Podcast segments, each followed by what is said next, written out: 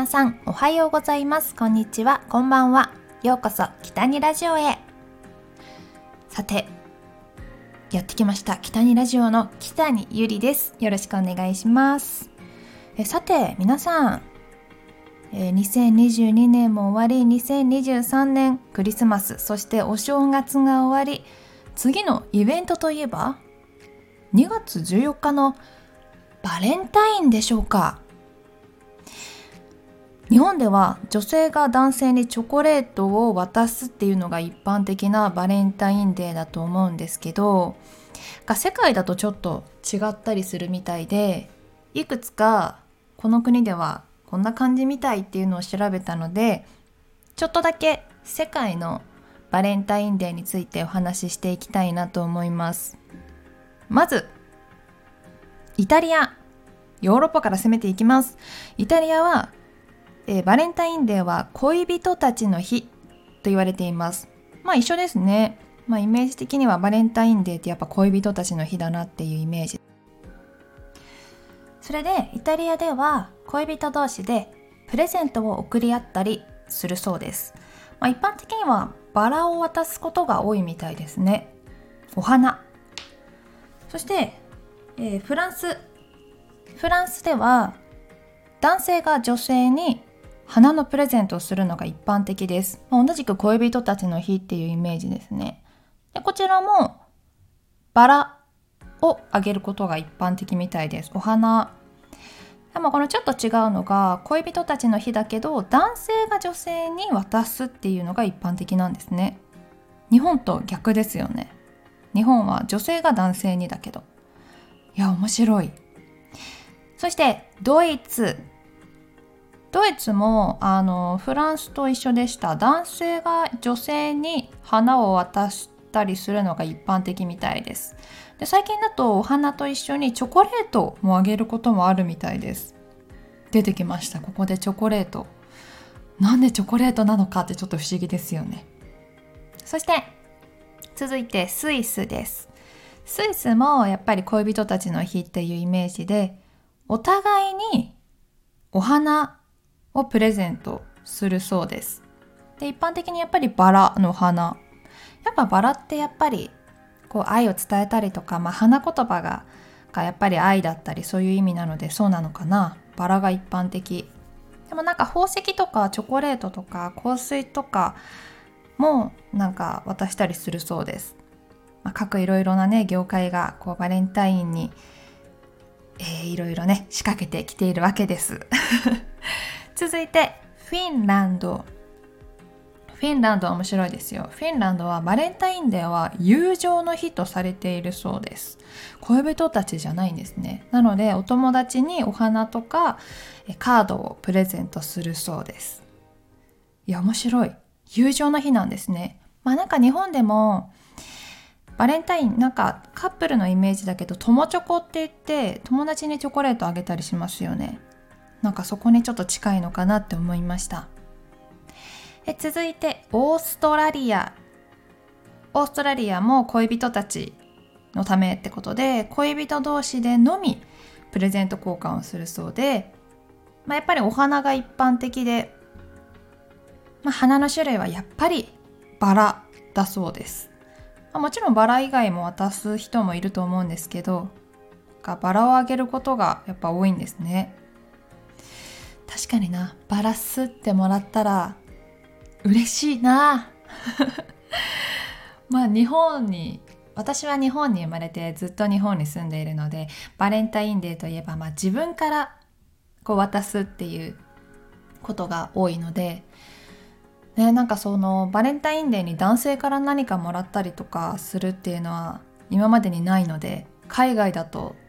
逆になってくるっていうのがちょっと不思議で面白いなと思いました。あと韓国は韓国もなんか女の人から男の人にチョコレートあげたりが多いみたいですけどどうなんだろう。なんか他のアジア圏は女性から男性にあげるっていうのが多いのかな。いや日本は本当に友チョコとか義理チョコとかご褒美チョコとか自分でチョコレートをあげたりすることもありますよねなんかほんといろいろあるなと思ってでそのバレンタインデーに関してちょっと問題とされていることを言うとえっ、ー、とバレンタインデーでなんか職場のバレンタインがそれを禁止すべきかどうなのかっていうのはよく聞くなって思いますね。でなんか会社でバレンタインチョコもらうことがどう思うかっていうなんか調査をしているサイトがあってでなんかその調査結果ではこのバレンタインチョコもらってどう思うかっていうのでもらって嬉しくないっていう意見が多かったみたいです。あ嬉しくないんや。確かに職場の人からもらうって結構微妙な立場だし、まあ、好きな人とか恋人じゃないし友達でもない可能性もありますよねだって。いやーなんか理由としてはやっぱりそうもらった後こ、まあ、日本では3月14日にホワイトデーというものがあるのでそのホワイトデーにお返しをするのがめんどくさいとかそういった意見が多いのかなっていうふうに思いますね。お返しがめんどくさい。そうかって。難しいですね。女性から男性になんか面白い。結構他の国だとこう恋人の日っていうのでお互いにプレゼントし合うとかそういうのなのにうん。ね難しいですね。職場のバレンタインは禁止すべきなのか。うーん。なんかもう完全に禁止している会社とかもありますよね。なんかそういうバレンタインというものを廃止しますっていうのをもう、えー、会社の上の方から通達があってあそうするのかってもう決まりとしてやってはいけないですっていうのもあるのかもしれない。どうですか？私は会社に勤めていたことがないのであの他なんかどういう風にしてるのかなっていうのがよくわからないんですけどうーんなんかあげればあげたければあげればいいと思うしえっ、ー、とお返ししたければすればいいと思うしなんかなんだろうまあもしかしたらもうお返しを期待してあげている人もいるかもしれないけどでもそれって強制じゃないと思うんですよね別に。返さなければ私はそれで終わると思う正直。あのもう返してくれることが期待している人からしたらあ帰ってこなかったんだ。じゃあ来年からあげるのやめようってなると思うし、えっと、本当にただこう感謝の気持ちということで伝えたいっていうのであげている人で帰ってこなくても、まあ、毎年渡してくるのであれば、まあ、ありがとうでいいんじゃない？別に何だろう。普通にああいらないですって断るのもおかしいと思うしなんかありがとうございますって言って普通にもらって別に返さなくてもいいと思います。まあ、他の人返してたらさ返さなきゃとかちょっと思ったりするかもしれないけど自分がしたいようにすればいいんじゃないですか？いや私自身のバレンタインエピソードで言うとあんまり私バレンタインでいい思い出がないっていうか結構苦い思い出が多いです。甘いはずのバレンタインなのに苦い思いをすることが多いというねまさかの事態なんですけどえっ、ー、とバレンタインのこう当日って結構いろいろ準備するじゃないですか。なのにチョコレートとチョコレート作ってあとプレゼントも渡したいと思ってたので贈り物を買って用意をしていたのに当日ドタキャンとかありましたね。なんか上司か偉い人に呼ばれたからちょっとそっち行くみたいな感じだったんですけど。うん。なんかドタキャンされたりとか、ま、あとバレンタインの迎える前にあの振られてしまったりいやなんかスムーズにこのバレンタインデーを迎えられたことがないイメージですね。なんかうまくいかないみたいな。なんかそこからなんかちょっとなんだろう準備したりチョコレートの準備する時とかバレンタインが近づいてくるとそういったちょっと苦い思い出が蘇ってきます私。あとこうバレンタインのプレゼントとかチョコレートをもらう皆さんに言いたいんですけどバレンタインデーってこう、まあ、小さな紙袋だったりとか、まあ、ちょっと可愛いさ袋に入れて渡すじゃないですか。でもその袋使わないからといって返したことないですか？あの袋もプレゼントの一つなんですよ。結構こだわってこう袋だけ別のところに買いに行ったり私はしてたんですよね。なので返さずにそれは一応もらってください。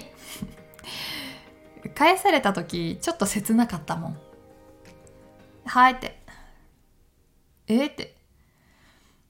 なんか自分が若かったっていうのもあったんですけど当時。こうなんか「あいらないあ袋いらないわ」っつって。ちょっと切なかったな、まあ、今だったらまあ再利用するからもし使わなくてそれ捨てるぐらいだったら返してって思うけど結構なそういったなんだろうバレンタインに多分力を入れすぎていた自分がいたのかもしれません。期待をしていた自分がいたのかもしれません。それを踏みにじられた時にちょっとやっぱ悲しいなっていう思いにはなりました。まあでも本当にねあっという間にやってくるだろうな2月14日。うんバレンタインデーの企画でなんかまた動画撮れたらいいなと思ってるんですけど今年は何をしようかななんて考えています。私でもバレンタインデーとかチョコレートが私自身すごく大好きなんですよ。なので催事場に行って好きなチョコレートを買って帰ったりとかよくしてます。うん。ね。こう特にバレンタインデーだからといってチョコレート食べるんじゃなくていつもチョコレートは食べていますね。それぐらい大好きです。なんか疲れた時とか一粒食べるだけですごく元気になります。はい。ということで今日はもうすぐバレンタインがやってきますよっていう話と私の、えー、バレンタインの苦かったエピソード をお話しさせていただきました。皆さんはどんなバレンタインの思い出がありますか？よかったら教えてください、えー、こちらの北にラジオでは随時レターを募集しております。こうアプリから見ると右下に飛行機マークがあるんですがそちらのレターというボタンからレターを送ることができますので、えー、まあ、こちらの感想だったりとか、まあ、こんなこと喋ってみたらっていうリクエストがありましたらどしどしお待ちしております。ということで今日もお話聞いていただきありがとうございました。北にラジオでした。じゃあねまたね